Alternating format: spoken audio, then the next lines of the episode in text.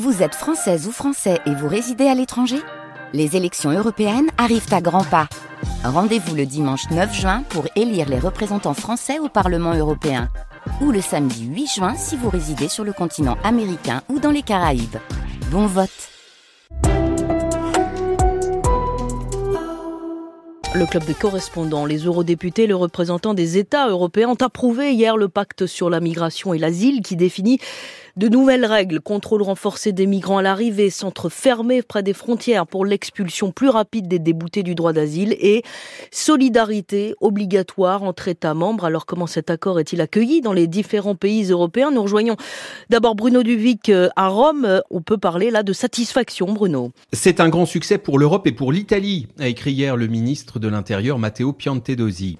Les centres fermés près des frontières, c'est exactement ce que le pouvoir ici veut mettre en place et cela fait des mois que Rome plaide pour le mécanisme de solidarité. Cela dit, le gouvernement attend l'application concrète du plan. Ce mécanisme de solidarité prévoit la répartition en Europe de 30 000 personnes arrivées dans les pays dits de premier accueil. En Italie, depuis janvier, plus de 150 000 exilés ont touché les côtes. Mais l'Italie ne mise pas que sur l'Union européenne pour réduire, euh, Bruno, les arrivées d'exilés. Non, une bonne partie de la politique de Giorgia Meloni consiste à regarder au-delà des frontières de l'Union.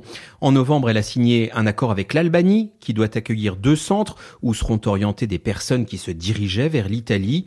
La première ministre veut accélérer en cette fin décembre l'adoption de ce projet au Parlement de Rome, car côté albanais, il est pour l'instant en pause. L'opposition albanaise a saisi le Conseil constitutionnel à son propos.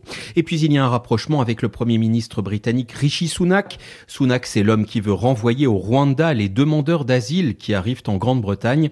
Il était parmi les invités vedettes d'un rassemblement des partisans de Georgia Meloni. C'était le week-end dernier à Rome. Mais il y a un paradoxe, Bruno, et ça fait écho d'ailleurs au débat en France. D'un côté, Georgia Meloni fait tout pour fermer les frontières, et de l'autre, elle les ouvre grandement. 450 000 titres de séjour ou régularisation par le travail d'ici à 2025. L'économie italienne ne peut pas tourner sans travailleurs extra-communautaires parce que la démographie est en chute libre. Les organisations patronales estiment qu'il faudrait accorder non pas 450 000, mais un million de titres de séjour. Et nous quittons l'Italie. Merci Bruno Devic pour rejoindre euh, Angélique Coronis en Grèce où depuis le début de l'année, ce sont euh, près de 45 000 demandeurs d'asile qui sont arrivés, chiffre en constante augmentation. Ça fait des années qu'Athènes demande une réforme de la politique migratoire européenne.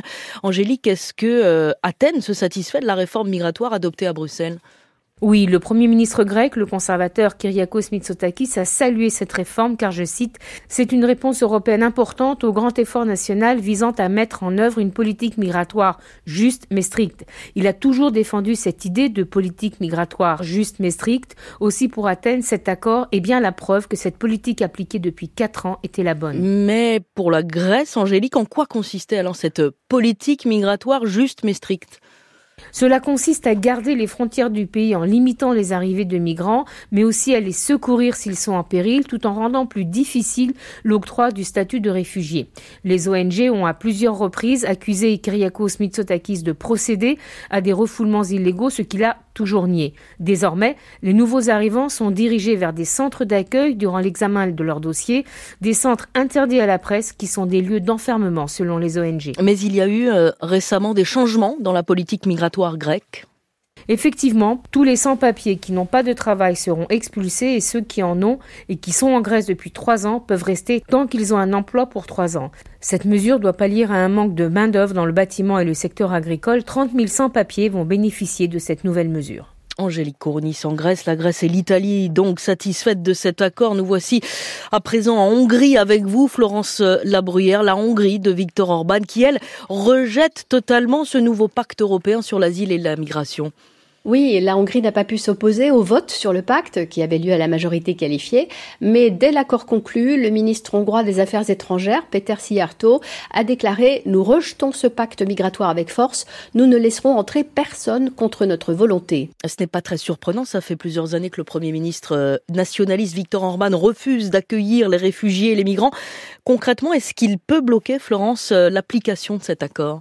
Bah écoutez, en principe non. Hein. La Hongrie ne peut pas refuser de recevoir des réfugiés euh, qui seraient par exemple relocalisés de la Grèce vers la Hongrie. L'accord s'applique à tous les États membres. Alors ils ont le choix entre deux options, on l'a vu, soit accepter des réfugiés chez eux, soit contribuer financièrement à hauteur de 20 000 euros par migrant, mais il n'y a pas de troisième choix au menu. Alors si la Hongrie refusait toute solidarité avec les autres pays, on pourrait imaginer que la Commission européenne lance une procédure d'infraction contre Budapest. Ce ne serait pas la première fois. À la fin, la Hongrie serait sans doute condamnée par la justice européenne, mais ça permettrait à Budapest de jouer la montre. Victor Orban qui entrave beaucoup de décisions européennes. Florence, il a récemment bloqué l'aide à l'Ukraine. Au fond, que veut-il? Eh bien, c'est en grande partie euh, grâce à son discours anti-migrant que Viktor Orban a gagné plusieurs élections. À la télévision publique et dans les nombreux médias du clan d'Orban, on entend euh, tous les jours dire que les migrants sont des terroristes. Alors c'est vraiment de la propagande, hein, avec des reportages bidons. Mais les électeurs de Viktor Orban y croient. Il n'y a pas de raison que le Premier ministre hongrois change de discours, parce que finalement, bah, c'est son fonds de commerce. Florence Labruyère en Hongrie, c'était le club des correspondants. Merci à vous trois.